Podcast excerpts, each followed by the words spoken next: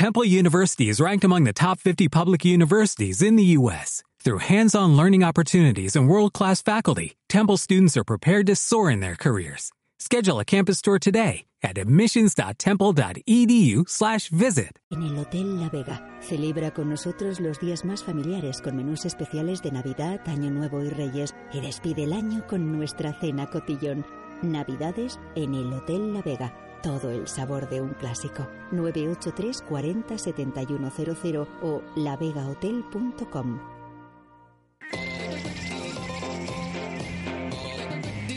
Intermedio Valladolid.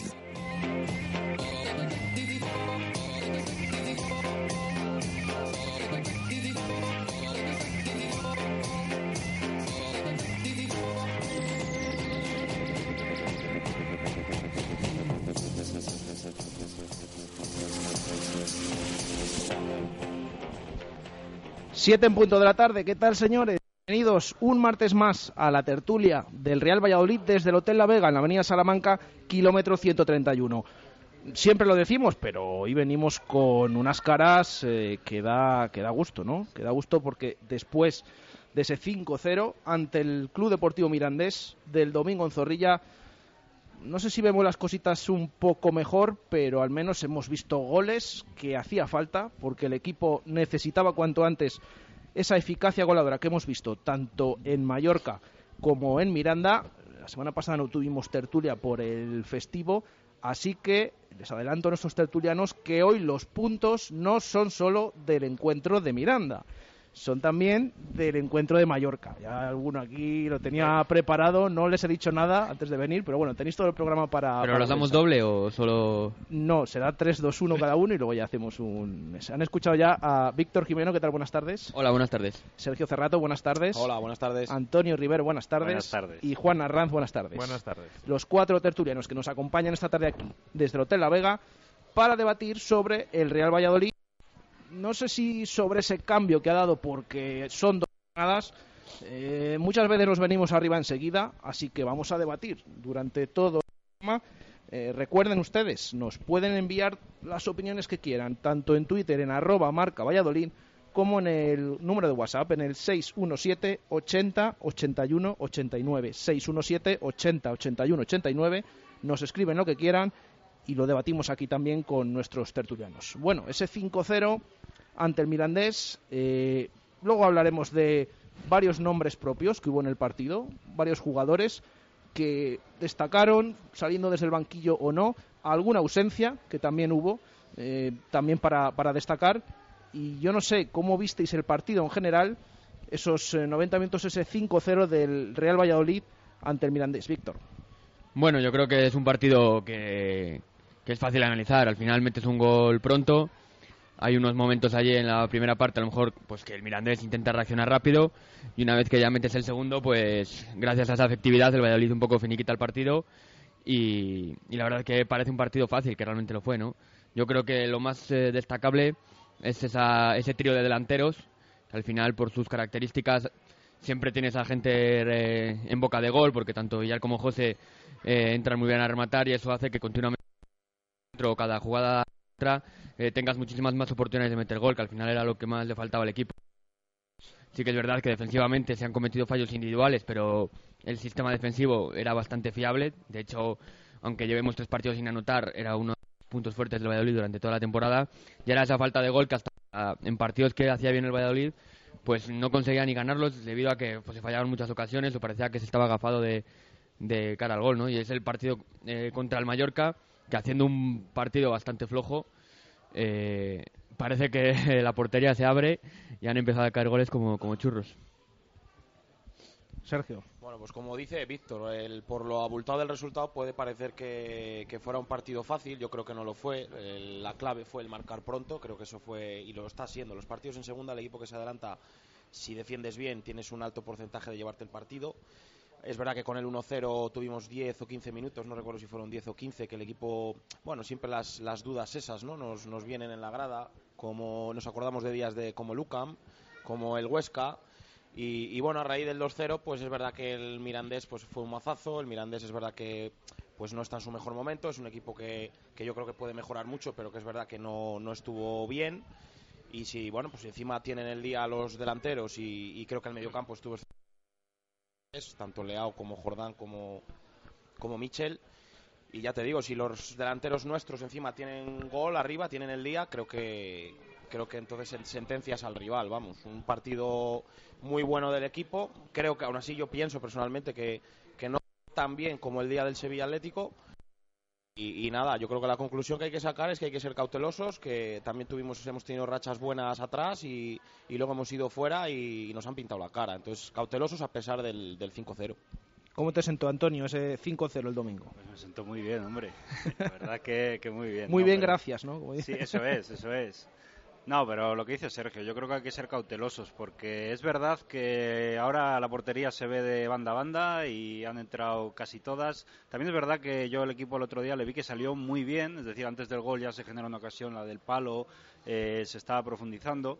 Es verdad que marcamos y nos echamos un poquito atrás, lo que yo no sé si era algo premeditado el intentar jugar un poco a la contra con, con José, con la rapidez yo creo que no, que en casa no puedes darte esas concesiones. Pero bueno, yo tampoco pasé miedo. Igual que el día del Huesca y demás, sí que vi que el equipo se hundió un poco. Eh, yo veía al equipo bien, bien plantado. Y, cautela, cautela porque al final yo tengo la sensación que es verdad que se han ganado dos partidos con facilidad, digamos, con la es básica que es no encajar, con, con un buen mediocampo. Dos equipos, mm, el primero el Mallorca que yo creo que está muy descompuesto, y el Mirandés, que yo creo que nos dio muchas facilidades defensivas. Los centrales del Mirandés no estuvieron bien y, cada vez que llegábamos generábamos una ocasión clara de gol. Entonces, eh, cautela, es decir, este es el camino. Yo estoy convencido, pero convencido que en la segunda vuelta, el equipo que esté medianamente bien en la segunda vuelta va a meterse muy arriba. Y claro, ahora yo no sé qué esperar de este Valladolid, porque hemos tenido cinco partidos perdidos, luego cinco sin perder, ahora veníamos una racha un poco mala, Elche y demás, nos encontramos con, estas goleadas, yo no sé, pero bueno, el siguiente partido va a ser una piedra de toque muy, muy, muy importante. Juan. Bueno, pues refiriéndome solo al partido del domingo, una primera parte, bueno, no tan no tan brillante como luego indica el, marcador final. Em, se salió bien, pero luego hubo 20-25 minutos mm, de, un no sufrimiento porque no lo hubo, pero pero bueno, de dudas, se perdió el control del balón y, bueno, el equipo el equipo estuvo un poco más temeroso. A raíz del segundo gol ya el equipo se hace con el partido completamente y lo que destaco, y, es algo que, no, no, suele pasar con el Valladolid, es que tuvo hambre, tuvo, tuvo ambición y, siguió en el partido y siguió buscando goles. Eh, en primera no tanto, pero en segunda sí que hemos visto partidos. Se pone ya 2-0, el partido se pone de cara y en lugar de tener hambre e ir a por más, eh, deja pasar el tiempo. Yo creo que eso es a destacar. Yo creo que la segunda parte fue, fue muy buena. Eh, hubo ocasiones, hubo control. Eh, em, se vieron se vieron a jugadores que, necesitaban reivindicarse que lo hicieron como es el caso de Mata y salimos todos con unas sensaciones muy positivas. Eh, respecto a Mallorca y al futuro pues pues bueno me imagino que, lo hablaremos. El partido de Mallorca sí que me parece totalmente engañoso o sea yo creo que hace el Valladolid la, la peor primera parte de toda la temporada. Una primera parte peor que el Lugo Sí, sí, porque eh, y lo hemos hablado alguna vez más que la primera parte del Lugo hay que valorar también lo que hizo el Lugo. cierto es, cierto. Que, me pareció que hizo un partidazo y de hecho luego estaba desfondado y en la segunda el Pucela mereció empatar. Pero es que la primera parte de Mallorca es un desastre absoluto. Fíjate, pero yo estoy de acuerdo con Antonio. A mí me parece que la primera parte del Lugo, por muy bien que estuviera el equipo de San Pedro, mm, yo es que lo he repetido 40.000 veces, pero que te hagan una ocasión tan clara que fallan incomprensiblemente en el segundo 30, desde entonces, luego aparte el baño que nos dieron en la primera parte. Eh, es verdad que lo de Mallorca fue pésimo, pero yo creo que para los dos. De hecho, yo me acuerdo que eh, al descanso puse un tuit diciendo que, si era una final, como habían dicho los dos equipos, llegar a los penaltis porque, vamos, porque no había manera de que nadie marcara y que parecía que a todo el mundo le valía el 0-0. Eh, la de Lugo y fíjate que en la segunda parte el Pucela se 3 o 4-0. Sí, sí. Sí, sí. Pero es verdad, es verdad también que la de Mallorca. uf, Hemos hecho una de colección Soria, de primeras partes, la de ¿eh? Soria, la de Elche. la de Soria fue muy buena también, ¿eh? Nos bueno. acordamos de, de- de unas cuantas, sobre todo fuera de casa, evidentemente. Bueno, aunque la de la Almería también aquí en casa, bueno, fue el partido en general, pero Un poco en la dinámica de, de la segunda división en general, ¿no? Sí, hay sí, también. partes que parece que, que podrían pasarse desapercibidas y no jugarse ni siquiera. se ha suscitado bueno un pequeño debate. Eh, mucha gente el otro día, después del 5-0, decía, ya, claro, es que el Mirandés mira cómo está. Otros diciendo, bueno, hay que darle mérito al Valladolid. ¿Qué hay que hacer? Lo hemos preguntado también esta mañana. Mm, ¿Es mérito del Pucela? ¿Es más de mérito del Mirandés? ¿Una mezcla de ambas? ¿Qué pensáis, Víctor? Yo creo que hay que centrarse en nosotros, ¿no? Igual que han pasado por aquí equipos, eh, lo hablábamos antes de la tertulia como el UCAM, en el que tú fuiste muy superior y a lo mejor diste una imagen de juego en ese momento en que parecía que todavía se buscaba ser eh, más combinativo con el balón y no conseguías meter el gol y al final te acaban ganando. Yo creo que lo más positivo es eh, conseguir ser más efectivo de cara al gol, ¿no? Y eso yo creo que se ha conseguido pues metiendo a más hombres en el área, entonces los centros, por ejemplo, el centro de Mitchell, si no lo remata Villar detrás, en el centro de José ya también mata, pues se lleva a los dos centrales, entonces entra un hombre solo, también llegan desde atrás los hombres.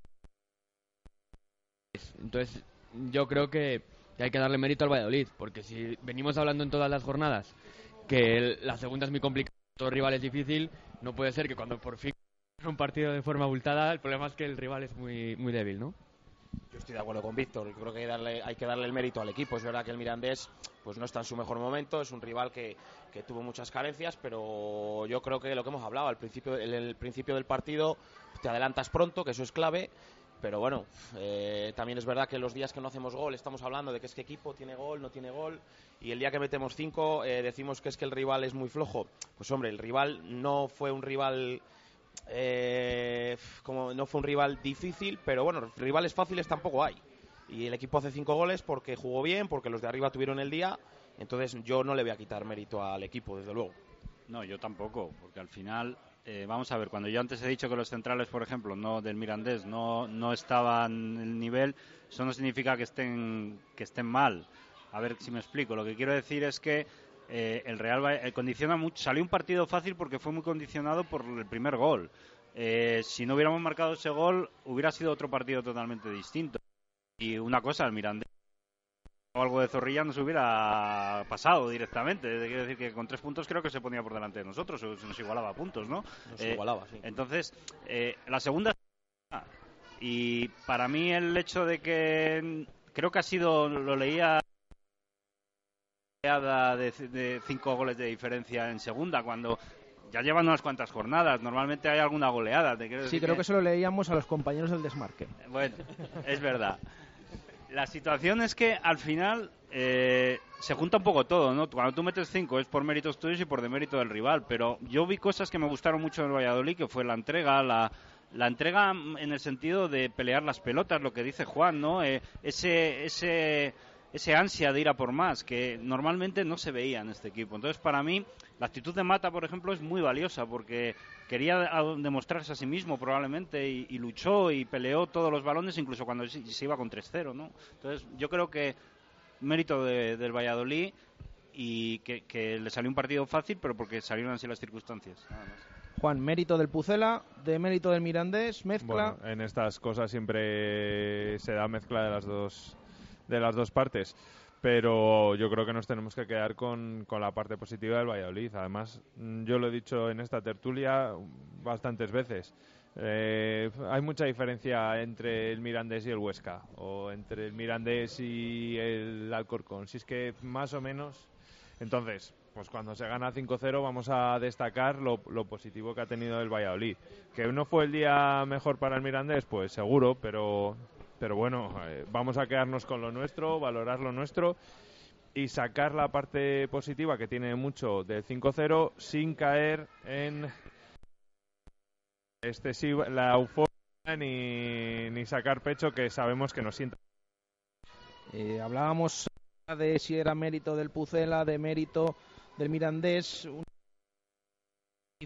con ese entrenador hace poquito, eh, Carlos Terrazas, eh, pero claro, sí que hemos visto, si nos vamos al partido de Mallorca, es verdad que comentábamos que la primera parte telita, pero en estos dos últimos encuentros hemos visto ocho goles, ninguno encajado. Mm, ¿Realmente habéis visto esa mejoría o es porque, bueno, estos dos partidos se han dado así, es pronto? Luego hablaremos del partido de Getafe, porque yo creo que ahí vamos a medir bien y a calibrar eh, a este Pucela, según vemos ahora el conjunto de Bordalás pero no sé, habéis visto bastante mejoría en estas dos últimas jornadas para que se marquen ocho goles, que si nos lo dicen hace dos semanas seguramente que, no nos lo creeríamos, Víctor.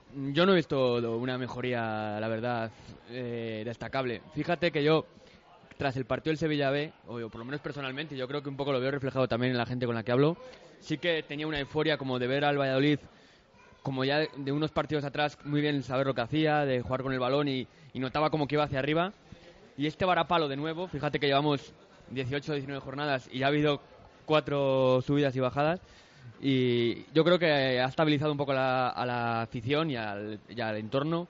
Y como que ha, habido, hay prudencia. Es un 5-0, pero no ha habido. Nadie ha dicho que el Valladolid haya espectacular. Sí que es verdad. Una victoria contundente, pero mejora de decir este Valladolid ha empezado, sabe lo que hace, ¿no? Yo creo que ha sido puntualmente eh, la efectividad de cara al gol. Yo creo que ha cambiado Paco Herrera la forma de, plantar los partidos. Ahora intenta ser mucho más práctico. Eh, cuando el equipo no está que pongan cuatro líneas atrás y es un poco lo que vimos en Mallorca, que el equipo jugó muy mal, pero puso las cuatro líneas atrás, las dos líneas atrás, perdón, de cuatro y no el Mallorca tampoco que te creó ocasiones. El otro día el contra el Mirandés marcas el primero y yo creo que lo de irse atrás un poquito tampoco es que el Mirandés te eche atrás, sino que tú te encuentras un poco más cómodo una vez que has metido el gol. Y eso yo creo que es lo más destacable, que se ha vuelto un poco más práctico el Valladolid y menos de combinación o de intentar más toques, sino de intentar buscar ese dominio en las áreas que faltaba. Sergio, ¿esos ocho goles han venido por algo o no hemos visto tampoco tanto cambio? Yo no, vamos a ver, los goles vienen porque los de arriba tienen la racha, tienen el día de meterle y el día que le tienen bien van para adentro y el día que no entra, pues no entra. Yo mejoría, pues no he visto. Sí que pienso que el equipo en casa mantiene la dinámica de toque, la dinámica de las permutas en el medio campo, los extremos rápidos, intentar llegar, pero luego fuera de casa me da otra sensación. Fuera de casa me genera más dudas. No sé, el día de Mallorca dio la primera parte, no sé a qué jugamos porque salimos un poco pues al, al, tuntún. Luego es verdad que tienes hombres con calidad que ponen dos balones largos y, metieron los goles. Entonces, bueno, mejoría, yo creo que no. Yo creo que el equipo tiene la idea clara, sobre todo en casa. Creo que se le ve que la idea es fija y es clara y trata de hacer lo mismo, pero a mí las dudas me vienen fuera de casa. No veo al equipo que, tengan ese juego como en casa.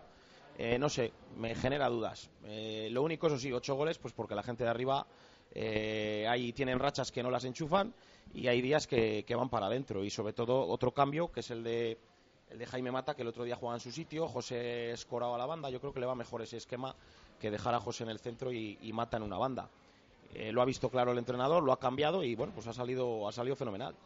Antonio. creo que ahí, ahí está la clave en el, tema de, bueno, el partido del domingo, ¿eh? el tema de Mata en su puesto, bregando, recibiendo de espaldas, dos extremos, sobre todo uno muy rápido. Eh, yo creo que ahí va, pero respecto a. Yo creo que los ocho goles son un poco un accidente, porque este equipo realmente ha generado muchísimas ocasiones de gol en casa. Por, me estoy acordando del partido del Zaragoza, por ejemplo. Es decir, el hecho de que en dos partidos puntuales se hayan metido todas o casi todas, pues me alegro mucho, pero la realidad es que a lo mejor es no acostumbrarnos a esto porque lo normal es que metas la mitad. y ha habido partidos en que no hemos metido ninguna, pero siempre hemos generado muchas ocasiones. Yo creo que el, aspecto clave está en voy a decir aquí que es verdad que no nos han metido goles, pero tampoco me ha generado una, una seguridad defensiva. Porque, por ejemplo, otro día eh, Becerra tuvo su. El público estaba un poco así con, determinadas acciones de Becerra, ¿no? Es decir, seguimos con las mismas situaciones. Pasa que el otro día nosotros metimos todo y a nosotros no nos metieron ninguna. Y yo creo que esa es la diferencia de, del asunto, ¿eh? De todas maneras, en lo que hablabas de que estaba así el público un poco, bueno, como luego dice el portero que le da igual, pues eh, bueno, bueno que realmente.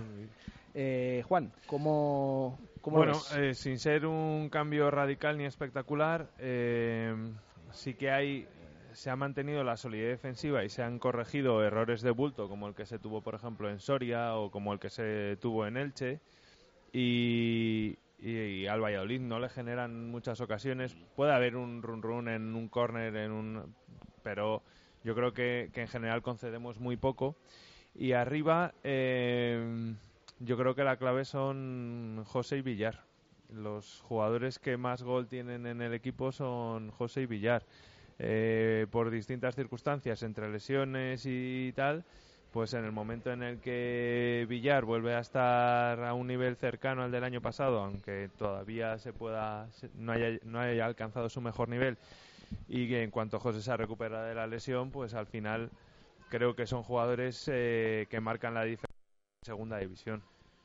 Sí que es cierto que se ha mejorado bien creo que porque viene de la mano de dos jugadores que son muy importantes. Sí, además que fue en, la mala racha que ha tenido últimamente fuera de casa de Valladolid, faltaban y, justo para el esquema de Paco Herrera es que son los hombres clave, porque eh, Paco Herrera busca como ese control primero, pero luego salir totalmente verticales y son los dos que dan esa verticalidad absoluta al Real Valladolid. Sí, sí, sí. Yo, yo creo que sin que el cambio haya sido espectacular, pero al final también las, las individualidades o la calidad individual de determinados jugadores marcan un poco la diferencia.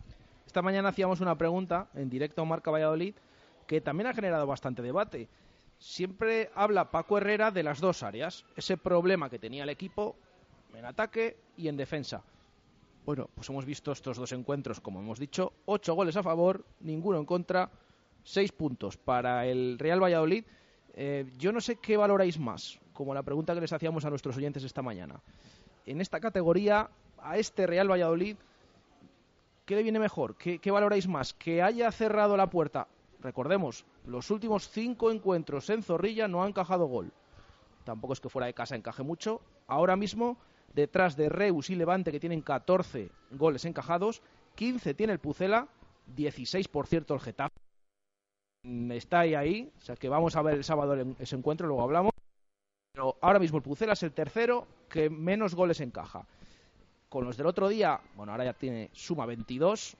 Creo que nos decía Juan el otro día que en cuanto a diferencia de goles ahora es el tercero, ¿no? El tercero que mejor diferencia de goles tiene. Fíjate, esto hace, claro, a lo mejor es un poco engañoso porque con el último partido casi nos convertimos en, el mejor de los dos. Por eso. Pero yo no sé qué valoráis más, qué, pensáis que, que, es mejor. Mm, esos, esos goles que han llegado ya o que también se cierre la defensa? ¿Qué es mejor en segunda división y para este Pucela? Bueno, partiendo de que tiene que ser una combinación de ambas, en clave de este Real Valladolid eh, yo le doy más importancia al gol, porque todos los males yo creo que ha venido sufriendo el Valladolid, como he repetido antes, era debido a la falta de gol. Es decir, eh, tú te metían un gol y como tú, o como el equipo se veía tan, tan limitado a la hora de conseguir goles y, y de abrir la portería, ya parecía que el partido estaba finiquitado. Me acuerdo yo del partido del Elche, que metieron en el minuto 5 de la primera parte o, antes, y ya parecía que se había acabado el partido porque el Valladolid parecía inofensivo totalmente, ¿no? Y, partiendo de que el Valladolid ha mantenido una dinámica más o menos positiva de, defensa, eh, lo de marcar goles yo lo veo absolutamente primordial. Bueno, estoy de acuerdo contigo, Víctor, que es un poco combinación de las dos cosas, ¿no? Pero yo creo que en segunda es fundamental eh, no encajar. El, tener una defensa sólida. Luego arriba habrá días que tengas, otros días no. Unos días te llevarás los puntos, otros no, pero eh, la parte el no encajar goles es fundamental y sobre todo más en, en tu estadio. Yo estoy con Sergio. Yo creo que lo fundamental es no encajar y cuando hemos encajado goles pronto y demás ha sido por errores defensivos clamorosos en saques de banda y demás. Si ese tipo de acciones se corrigen, el Valladolid tiene capacidad ofensiva para generar ocasiones. Otra cosa es que luego puedas tener, estar más acertado, no que es lo que te va a dar el punto o los tres puntos. Pero la clave para mí es no encajar. Y creo que si este equipo quiere llegar lejos en esta categoría, la clave es no encajar porque además eh, con el esquema de, juego que se supone que queremos, que es tener la pelota, si tú defiendes bien y tienes la pelota, no te generan ocasiones, nosotros tenemos calidad suficiente arriba para generar y alguna malo será que no metamos. Entonces, para mí lo importante es no encajar. Juan. Bueno, yo creo que alguien dijo que las delanteras ganaban partidos y las defensas ganaban campeonatos. Entonces, eh, nos lo han dicho esta mañana también, un oyente, sí.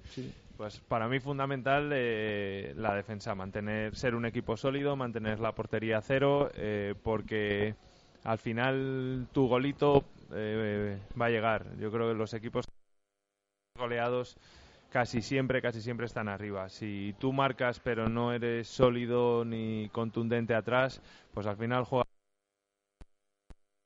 eh, mucha suerte no tiene, así que en la ruleta mejor jugamos. Bueno, pues más o menos con las opiniones de nuestros tertulianos aquí ese clásico porcentaje que hacemos a diario, aquí un 75%, ¿no?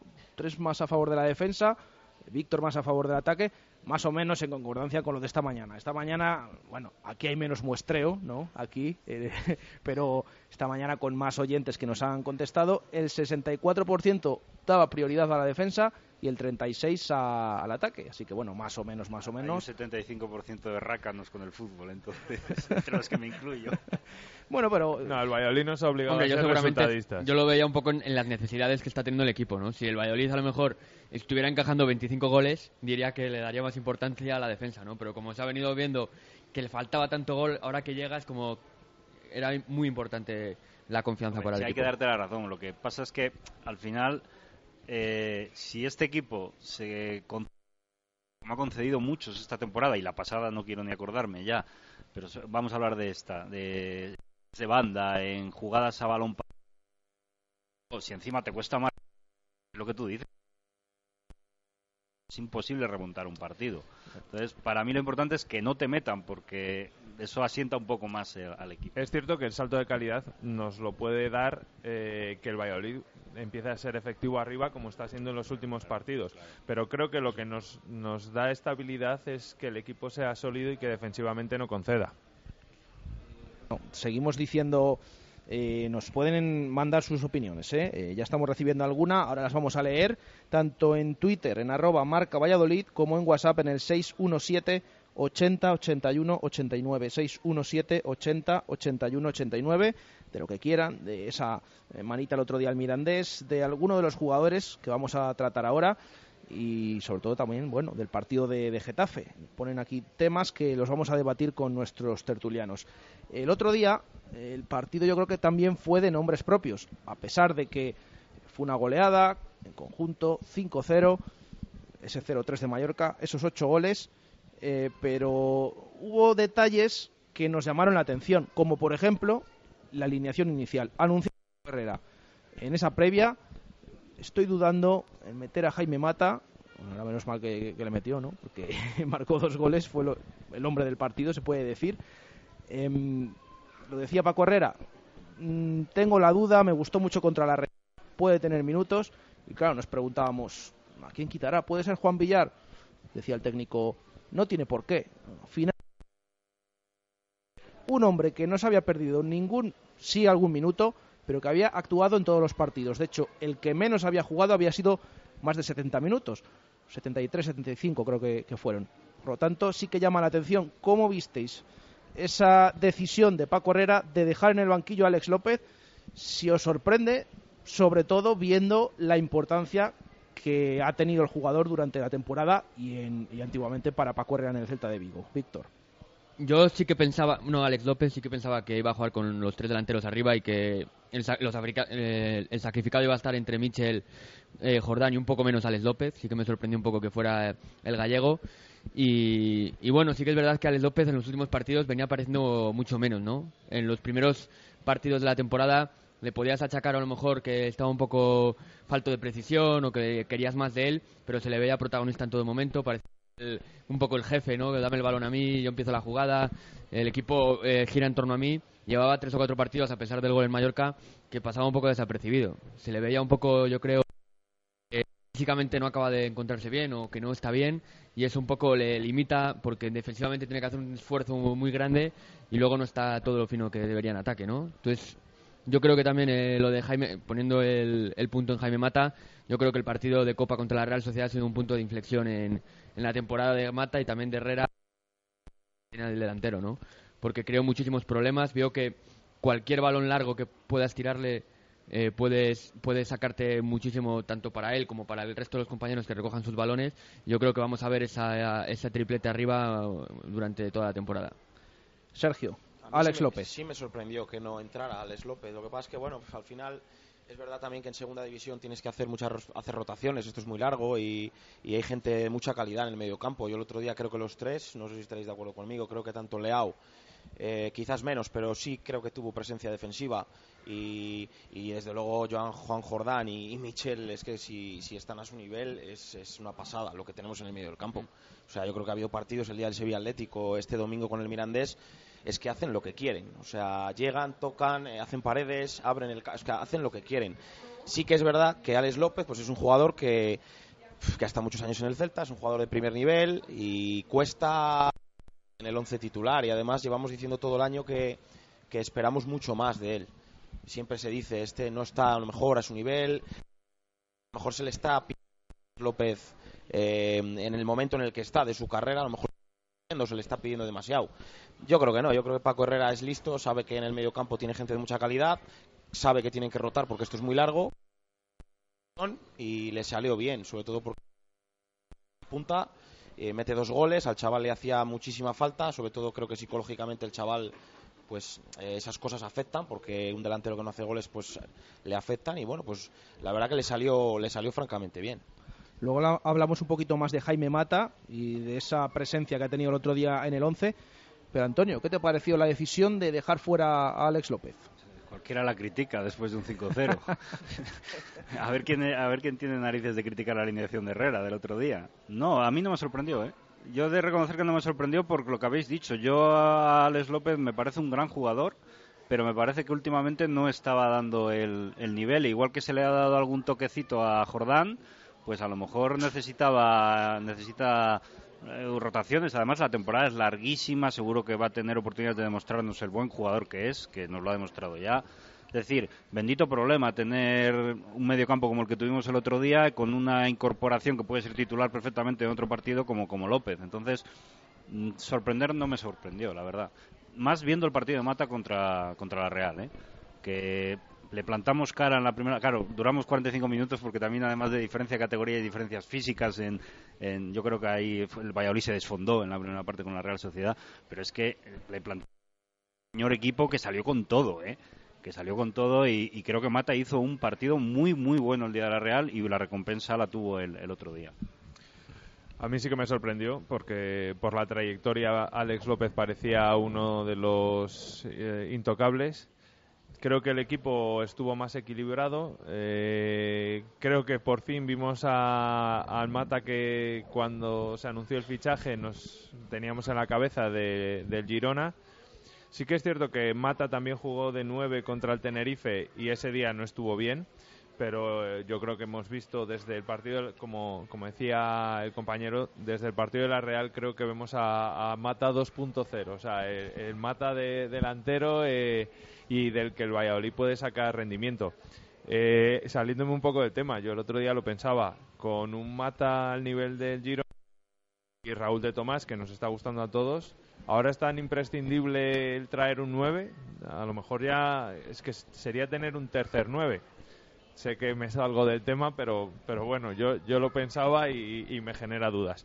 Y, y respecto a Alex López, pues a lo mejor también, dado que su físico parece que no es el y que no está al 100%, puede llegar a ser también un, un, jugador muy importante y muy determinante en los segundos tiempos si sale con el equipo también rival más cansado y él con en más plenitud física. Yo creo que el otro día encontró eh, dice Paco Herrera el Santo Grial, Santo Grial, pues a, lo mejor está o la piedra filosofal, como dice Arturo Alvarado. pues a lo mejor estamos ya cerca. A mí me parece que el otro día el equipo estaba muy equilibrado y, y que, que parecía ya un equipo más, más cuajado, no tanta prueba. Luego vamos a hablar de más nombres propios de este encuentro, de más protagonistas del Real Valladolid, pero son las 7.33 minutos de la tarde. Vamos a hacer una pequeña pausa y enseguida volvemos desde aquí, desde el Hotel La Vega. Radio Marca Valladolid, 101.5 FM, app y radiomarcavalladolid.com. ¿Aún no has podido reservar tu cena de empresa o de Navidad? No lo pienses más. En el embrujo, en el polígono de Santovenia, nos ajustaremos a tus necesidades. Prepararemos un menú con los platos que tú quieras, adecuándonos a tus posibilidades. No te quedes sin cena de Navidad o de empresa. Ven al restaurante El Embrujo, en la parte alta de la Cañada de la Aguilera, en el polígono de Santovenia. O llámanos al 983 090 181. Juan, si el árbitro se hubiese pasado por Vita Óptica, seguro que hubiese visto ese penalti tan claro. Y es que en Vita Óptica son especialistas en lentes progresivas con tactología, tienen garantía de adaptación y se aseguran de que sus clientes se quedan satisfechos. En Vita Óptica saben tratar a los niños y a los deportistas con gafas y monturas para ellos y trabajan con las mejores marcas de sol y graduadas. Mira, mira la repetición. Ya sabía yo que con Vita Óptica no iba a fallar. Vita Óptica, calle Huelgas 15 y vitaóptica.com. Y durante estas navidades regala unas gafas de sol y te las graduamos con un 50% de descuento. Vita Óptica, tu mirada lo dice todo. Mundo Industria, con más de 20 años de experiencia. Aportamos a nuestros clientes productos de primera línea en suministros industriales y de ferretería para profesionales o particulares. Somos especialistas en soportación, fijación y perforación. Venga a Mundo Industria y le daremos asesoramiento técnico y soluciones profesionales. Mundo Industria, en calle Aluminio 20, en el polígono de San Cristóbal, en www.mundoindustria.com o en el teléfono 983 20 50 88. Mundo Industria, tu suministro de confianza. Tus navidades en el Hotel La Vega. Celebra con nosotros los días más familiares con menús especiales de Navidad, Año Nuevo y Reyes y despide el año con nuestra cena cotillón. Navidades en el Hotel La Vega. Todo el sabor de un clásico. 983 40 7100 o lavegahotel.com. Radio Marca Valladolid, 101.5 FM, app y radiomarcavalladolid.com. Intermedio Valladolid. Perdón, 7.36 minutos de la tarde. Seguimos aquí en el Hotel La Vega, Avenida Salamanca, kilómetro 131 donde se está a gusto, se está calentito aquí en estos sofás debatiendo del Real Valladolid, de esa goleada 5-0 ante el Mirandés, de lo que se nos avecina, partido el sábado en Getafe contra un equipo que está bastante bien, solo ha perdido un encuentro con Bordalás en Tarragona.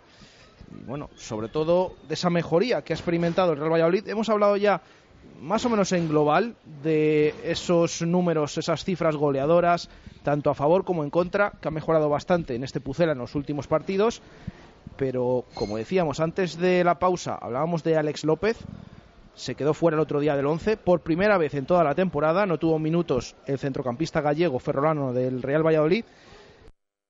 Más o menos hemos introducido un poquito el tema Jaime Mata, pero mmm, decía el otro día Paco Herrera, le preguntamos en sala de prensa, bueno, eh, por fin, por fin hemos visto al Jaime Mata que queríamos todos, que todo ese trabajo que ha venido haciendo eh, se ha reflejado en los goles que ha marcado. El otro día, su primer gol, otro penalti que, marcó, como ante el Girona, como ante la Real Sociedad. Eh, pero por fin, claro, decía Paco Herrera, sí, es que soy muy cabezón. Ha jugado por el centro y hemos visto el rendimiento que puede dar con ese partido de la Real, como decía Antonio, que a lo mejor ha sido el que le ha vuelto a impulsar. ¿Cómo veis eh, la figura de Jaime Mata?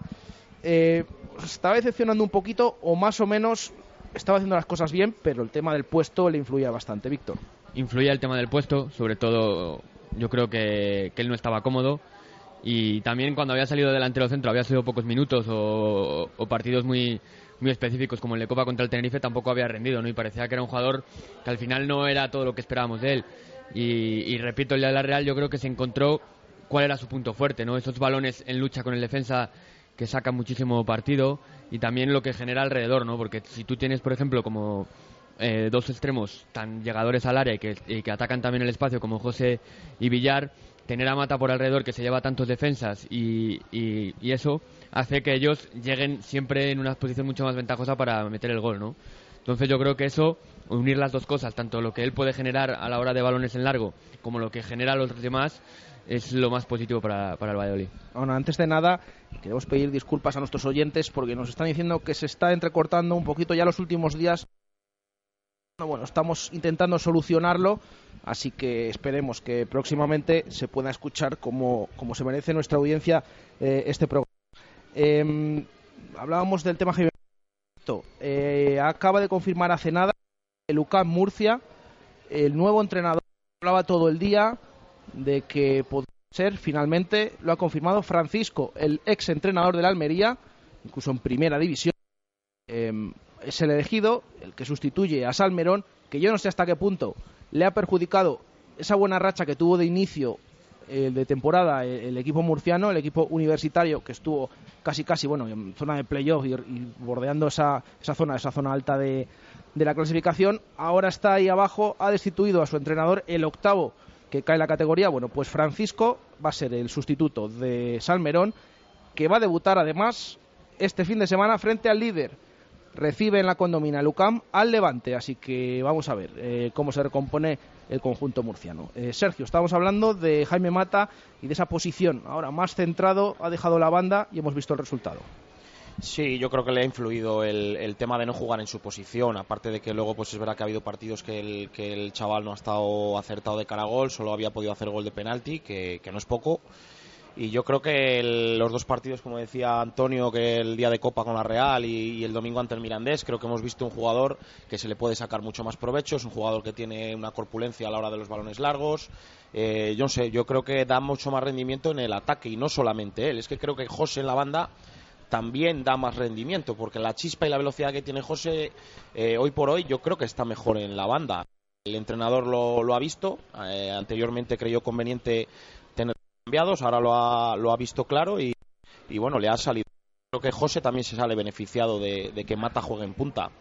Y, nada, pues todo lo que sea positivo para adelante, desde luego. Sí, al final yo creo que los más beneficiados los extremos, ¿eh? de jueguen el centro y sobre todo decir que bueno Mata no ha tenido buenas actuaciones mmm, para mí siempre contó ¿eh? porque yo le he visto siempre luchando siempre corriendo no le he visto con los brazos caídos intentando siempre demostrar cosas. Quizás se equivocó el día de, de la expulsión no eh, pero bueno son son acciones puntuales a lo largo de la temporada. Todos los jugadores cometen errores. Y por rematar un poco el tema de Mata mira yo aunque no hubiera marcado los dos goles el otro día a mí me parece que hizo un soberano partido porque él se pegó eh, hizo que sus compañeros jugaran. Y eso también es parte de un delantero, ¿no? Si a, le sumas además que, que, estuvo acertado lo que no ha estado en otras partes de la temporada, que falló goles casi clamorosos, eh, pues, pues chapó por él y ojalá sea la línea que, que siga porque va a ser muy beneficioso para el equipo. Juan, yo hasta, hasta el día de la Real había visto un mata ansioso, impreciso. Eh, no sé, era un jugador que no, no, le, no le veía nada bien. Eh, ha fallado ocasiones muy claras o muy precipitado. Sí, esa es la palabra. O, ocasiones que, que era más difícil a veces fallarla que meterla. No era normal. Yo creo que Mata no es un delantero que vaya a hacer 20 goles. Pero es un 9 que nos da otras. Lo que. Eh, como José, pues a lo mejor es el complemento ideal.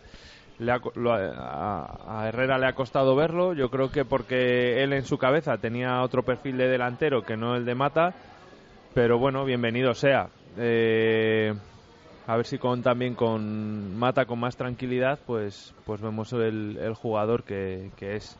Yo he sido muy crítico con él porque creo que la apuesta de Braulio era muy fuerte por Mata y no lo estaba devolviendo. Pero bueno, también es cierto que, que, una cuota importante de la responsabilidad la tenía Herrera al desubicarle. Sí, porque no podemos olvidar que en la primera vuelta, entre dos expulsiones que ha sufrido y que ha estado dos o tres partidos desconvocado, otros, es que al final ha sido como, sí que es verdad que un poco todo provocado por Paco Herrera, que ha estado probando siempre a ver qué, qué disposición poner en el campo y si Mata estaba un poco en banda, si lleva delantero, pero es que ha tenido muy poca participación a pesar de, de que sí que se le vea luchando y, y, tal. Y es cierto eso, a, lo que no se le puede negar es el esfuerzo porque jugando en banda, jugando arriba, es un tipo que físicamente no, es un toro es y, que se, y, que se, lo deja va, todo va, en el campo. Sí, pero además tú le ves en el minuto 89 que se pega unos carrerones que parece que acaba de salir. ¿eh? Y es una era chaval que pelea y dices no le llega el día que menos mal por fin pues ha llegado el día en el que ha conseguido hacer gol y la magnífica noticia que es que el segundo delantero que tengamos se tenga que esforzar aún más porque le está ganando sí. la tostada a otro entonces sí. de todas maneras que no veíamos un jugador que saliendo desde el banquillo aportara tanto, ¿no? Siempre era como que, que dijeras, vamos a un poco el partido, vamos a revolucionar esto. Y este año parece que sí que, tanto en la media como, sobre todo en la posición, ahora que juegan tres, Alex López o quien esté en el banquillo, Joan Jordán, y arriba puedes tener algún eh, complemento bastante interesante. Hablando de más protagonistas, ¿qué me decís de Juan Villar? Eh, hablamos toda la semana y es que no ha querido hablar en sala de prensa esa posible oferta del Leganés. El club asegura, jura y perjura que no sabe absolutamente nada. Es verdad que el otro día Carlos Suárez eh, ya dijo que en verano sí se pusieron en contacto con ellos, simplemente para preguntar por su situación y qué les parecería si les hacían una oferta, no con una oferta en firme. Ahora el club dice no saber nada, todo esto llega desde Madrid. Hablábamos, a ver, incluido Paco Herrera, el jugador puede estar algo descentrado. Bueno, pues yo no sé si vimos el otro día su mejor partido, pero bueno, os llama la atención. Ayer, por cierto, salió él a hablar en sala de prensa, dijo que no sabe absolutamente es, que lo deja todo en manos de su representante. Bueno, más o menos no vino a decir nada, pero evidentemente la semana anterior no había hablado, en esta sí. Eh, ¿Cómo veis el tema Juan Villar? ¿Cómo le visteis el otro día? ¿Cómo veis toda esta situación que le envuelve? Siendo bastante concreto y analizando las dos, las dos cosas, la futbolística y la del fichaje, me extrañaría mucho que un equipo en la situación de final de contrato de Villar pusiera algo de dinero en, sobre la mesa en, en, invierno. Y respecto a su juego, eh, seguramente fue el primer día en el que jugó en su posición más cómoda para él y lo notó. Porque sí que es verdad que el Valladolid jugó como con un 4-1-4-1 en defensa y luego pasaba al 4-3-3 en ataque y esa posición de, de, banda derecha que aprovechó mucho en las contras, se le, no, se le vio muy cómodo y, y, la verdad es que estuvo muy bien Juan Villar, para mí el mejor partido de, de la temporada. Yo estoy de acuerdo con Víctor, hizo un buen partido. Ahora, las imagínate que, que, en vez de hacer un buen partido, hace un partido malo. Pues ya sabes que las malas lenguas saldrían, saldrían seguro. y seguro que no hubiera salido a hablar tampoco. Lo a la que dice Víctor, eh, me cuesta creer que un leganés ponga un millón de euros en la mesa, como se ha dicho, cuando en enero lo puede firmar libre. No, acaba pero es que, es que, lo de las cifras no. Bueno, he dicho un millón de euros por decir algo. Lo que, no, es, que lo que hoy... es lo que se viene hablando. Que yo no mucho. sé si el Leganés. Yo cómo está la economía del Leganés. A mí me cuesta creerlo, pero bueno. Eh, en el fútbol no hay nada imposible. Es un equipo de primera. En teoría, pues es uno de los jugadores destacados de la segunda. Pero no sé, a mí me cuesta creerlo y es más cuando el otro día el chaval hizo, hizo un partidazo por lo que te digo. Porque si el otro día hace un partido, está desaparecido no hace nada, eh, las malas lenguas sabes que salen a relucir rápido. Yo creo que el chaval, el chaval dice que está centrado, el otro día lo demostró, hizo un buen partido, de lo mejorcito que ha hecho este año. Y bueno, eh, dice el presidente que son cosas de la prensa. Yo creo que no, no hay por qué. La prensa siempre tiene la culpa de todo. bueno, es, eh, de, yo, yo soy de los que piensa que de muchas cosas sí, de otras no. De, de pocas, ¿no? De pocas. De algunas cosas. Antonio. No, yo no creo que se vaya por lo que habéis dicho. Me parecería absurdo que se pagara dinero por él, a menos que fuera un equipo de más presupuesto en primera, que estuviera muy agobiado y que tuviera una necesidad imperiosa, pero tampoco es el Juan Villar del año pasado. Te quiero decir que el, año pasado hubiera entendido que nos lo hubieran guindado en enero porque estaba que se salía el tío, ¿no? Eh, este año yo creo que respecto al partido, pues es que Villar el problema que ha tenido es que no está en cuanto está empezando a estar en forma yo creo que es un jugador súper importante en el Valladolid. Entonces, que no se vaya, por favor, que le pongan una bola en el pie de estas de los presos para que se quede aquí hasta el final de temporada. Si además va a ser mejor para él. Es decir, que bien las cosas, si él quiere irse, que no lo sé, por lo que dice está muy a gusto aquí, eh, si hace una buena temporada de aquí al final, le van a multiplicar por dos la ficha, hombre. Así que, que, que se quede, que se quede. Juan. bueno, yo creo que respecto a Juan Villar lo mejor que podía pasar es que renovara y que se acabaran todas estas especulaciones y, y, ya está. Yo creo que es un jugador en el ataque del Valladolid fundamental. Estando mejor o peor, siempre tiene ocasiones, siempre produce eh, y eso nos hace falta. Lo hemos hablado, nos falta o nos ha venido faltando gol. Si Juan Villar está, algo genera que estuvo más centrado, pues sí, pero centrado al nivel de Juan Villar, que ya sabemos que es un... Sí. Todo lo que puede estar centrado, ¿no? eso es, eso es. Y, y, bueno, a mí, a mí me parece que, que estuvo muy bien y que en Mallorca... En Mallorca, sin estar tan bien, pero al final el pase que le mete a, a Jordán en el primer gol es clave. Es que es un, es un chico que, si físicamente está a un nivel aceptable, tiene que jugar.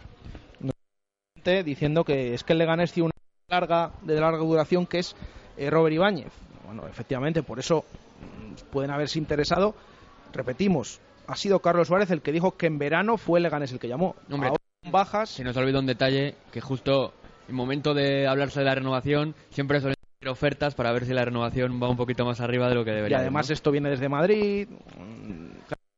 Eh, Todo es así. Siendo, estando de acuerdo con vosotros, a mí tampoco me extrañaría tanto que el Leganés se interesara, porque además ya sabéis que, que les gustan mucho los jugadores que visten de blanco y violeta. Y les va tienen muy una. Cierta, claro, tienen una cierta fijación y que al fin y al cabo el Leganés ha triplicado o cuatriplicado el presupuesto. Tiene no- dinero, eh. tiene- o, o o sea, mucho eh, más. tiene dinero. Acuérdense que, que el Leganés en segunda división no era de los mayores presupuestos. Y ahora en primera están recibiendo 40 millones de televisión.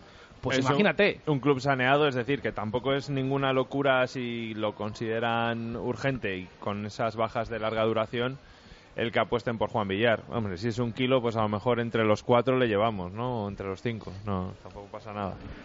Eh, hablábamos de, de Juan Villar, claro, de José también. Jaime Mata, que ha aparecido también ahí haciéndolo bien. Pero es que los cambios de la segunda parte, bueno, también salió Drasic, evidentemente, pero sale Raúl de Tomás y oye, cada vez que sale la enchufa. Encima, un balón en largo perfecto de Juan Villar, cómo la va. Cómo de. Claro, eh, pero siempre estamos, generalmente, o lo tiene Paco Herrera en la cabeza, o Raúl de Tomás. Incluso el otro día, inconscientemente, decía en sala de prensa después del partido, bueno, hoy me ha demostrado Jata que puede también, podemos contar, evidentemente, él puede ser una alternativa a Raúl de Tomás. Claro, yo no sé cómo lo veis vosotros. ¿Os llama la atención? Esta mañana nos decía Arturo Alvarado que él no lo entiende, que él cree que mm, cuando Herrera pruebe a los dos juntos, también puede cambiar de opinión como ha cambiado en otros temas. ¿Cómo lo veis vosotros? ¿Tienen que jugar los dos juntos? ¿Qué hacemos con el resto?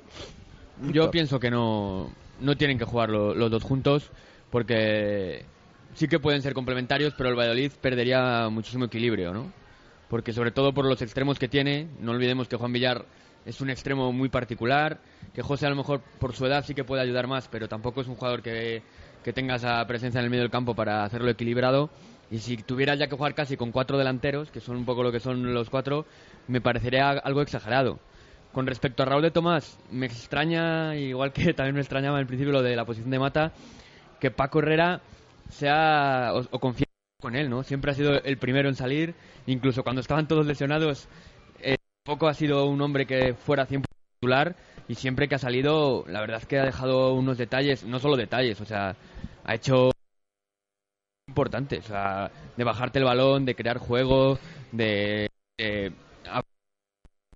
que venía de segunda línea y, y es que te- tiene un golpeo y un control de balón que es, mm, la verdad, para... A lo mejor es un jugador más de primera, fíjate, que, que de segunda, pero claro, con ese estilo de, Ma- de Paco Herrera que quiere mucha verticalidad en los hombres de arriba, pues no le acaba de convencer Raúl de Tomás.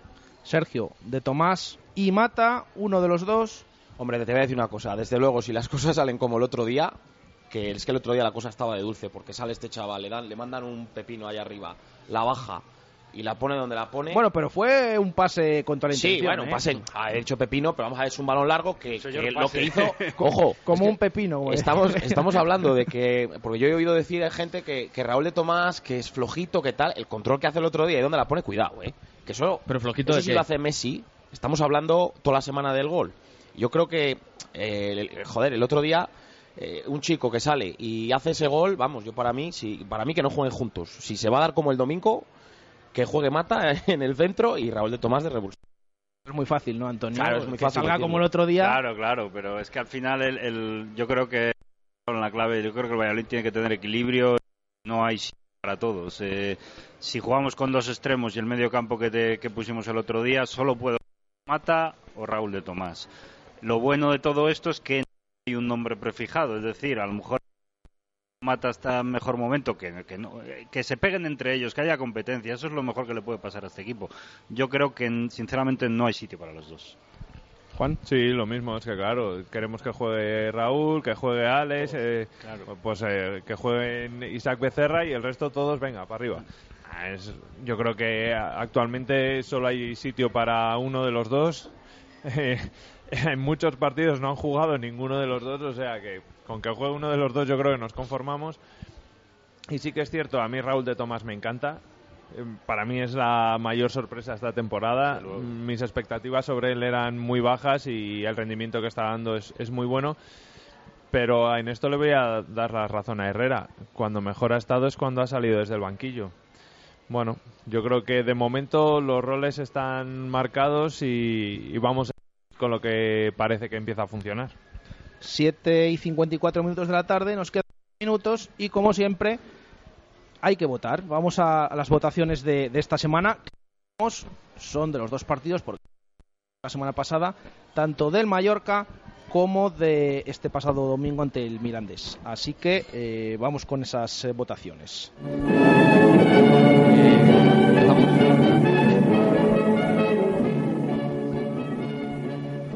Estaba sonando la música característica que nos gusta tanto de Eurovisión. Eh, Víctor ya se arrancaba, tiene ganas de, votar, así que 3-2-1, Víctor. Yo voy a votar con tres a una debilidad que eh, a veces yo creo que se le tiene poco en cuenta, que es Mitchell. Parece espectacular lo que hace. Voy a votar con dos a, a Mata por el partido el otro día y con un punto a, a Joan Jordán. Que sé que va a recibir muchos puntos, pero yo quería destacar a Mitchell. Vale. Mitchell, Mata, Jordán, Juan.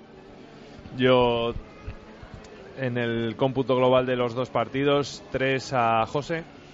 Sí. Dos a Joan Jordán. Sí. Y uno a Juan Villar. Y uno a Juan Villar. Eh, Antonio. Yo voy a ir contracorriente aquí. Le voy a dar. Bueno, a contracorriente no. A Miche se los voy a dar porque es mi debilidad. eh, me parece que juega facilísimo de siempre. Eh, el dos puntos se los voy a dar a Guitián porque me parece que le da una salida de pelota al equipo y un equilibrio y una forma de jugar soberbia. Sí, la verdad es que lo de Guitián Mm, Me parece un jugadorazo, sinceramente. Yo no sé el Zaragoza en qué estaba pensando. ya ha verdad. crecido muchísimo. Bueno, el Zaragoza lo intentó, pero, pero apostamos nosotros más Sí, fuerte bueno, por él. Es cierto. Y, y un punto se lo voy a dar a Villar. Y excluyo a. Le daría a Mata y demás, pero creo que vo- voy a primar cosas que me gustan más que el gol. Eh, vale, 3 Mitchell, 2 Guitián, 1 Juan Villar. Sergio. A ver, yo le voy a dar tres a Mitchell también. Creo que la clase que tiene es, está Al final, fuera de- eh, Víctor. Mira, yo que. Sí, yo también. ¿Cómo os habéis calentado? Mitchell me tiene- es la, la clase que tiene es espectacular. Dos se les voy a dar a Mata, eh, ya metiéndome un poco más en el último partido, creo que ha sido muy importante que hiciera los goles. Y un punto se le voy a dar a José. Y me dejo a Guitián porque también me gustó. Pero José, creo que en el cómputo de los dos partidos José ha aportado mucho también. Yo le voy a dar 3 a José. Me parece que, que está, bueno, es un chaval que está en un, un espectacular. Eh, ahora estamos disfrutando lo que disfrutamos de él en el Promesa, estamos disfrutándolo con la plantilla. Otra vez gol. Yo es que no me canso de ver el gol. Ya de Bueno, pasada, ¿eh? Mira que hablamos pasada. del de A mí Tomás. es el que más me yo- gusta de los cinco. sí, es de que yo no, yo no de- me, o no me sea, canso de verlo. Sí, la verdad es que José es el punto diferencial, el que hace que el Valladolid tenga ahí arriba como una especie de estrella que Nos da te- otra velocidad. cómo, cómo remata en plancha, así que yo le doy tres, evidentemente no solo por ese, por ese gol. Eh, dos le voy a dar a Joan Jordán, creo que se ha echado el equipo a las espaldas también, y es muy importante, lo sigo manteniendo, está en el banquillo o no, este jugador es clave esta temporada en el Real Valladolid, y le voy a dar un puntito a Juan Villar, porque yo creo que también hay que reconocerle, el otro día estuvo muy bien, y en Mallorca también eh, eh, le vimos. Eh, nos quedan tres minutos para llegar al final del programa, lo justo para hablar rápidamente del Getafe. ¿Cómo veis el partido del sábado? Eh, ¿Puede ser la prueba, realmente la prueba de fuego que estamos esperando, justo además antes de vacaciones, para, para ver si este Real Valladolid realmente ha mejorado y es el que queremos ver? Complicadísimo el partido. Yo ahora mismo un empate. Sergio. Sí, complicado, partido complicado y lo que antes, Juan, ¿verdad? Eh, cautelosos, que tenemos ahora, no, te- no queremos euforias, pero el- es un rival que es complicado, va tercero, tiene grandes jugadores, complicado, pero bueno, complicado, pero hay que ir con confianza, el equipo está en esa dinámica buena. Antonio. Oye, cómo mola esto de repartir tres puntos así cada uno y acertar todos, además. ¿eh? Eh, muy difícil el partido, pero no se nos dan mal este tipo de partidos. Hasta ahora los equipos gallitos les hemos plantado cara. Y yo no creo que dé la medida. Yo creo que la medida va a ser mucho más larga y en otros partidos, en casa sobre todo. Juan. Yo pido que el equipo sea competitivo, que no vuelva a hacer la de Tenerife ni la de Elche. O sea, hay que ir allí, ellos son los favoritos, somos eh, el equipo pequeño entre los dos, así que nada. Uy, que lobo con piel de cordero, Juan. Sí, ¿eh? hay que ir así, hay que ir así. Cuando hemos ido de otra manera, nos han dado. Bueno, pues hasta aquí la tertulia de hoy. Gracias, Víctor, Sergio, Antonio y Juan. Y nosotros eh, volvemos mañana a partir de la 1 y 5 de la tarde. Atención, desde el lagar de Venancio, con protagonista del Real Valladolid. Michel Herrero nos acompañará para desgranar un poquito la realidad del Real Valladolid. Un saludo, gracias por seguirnos. Adiós.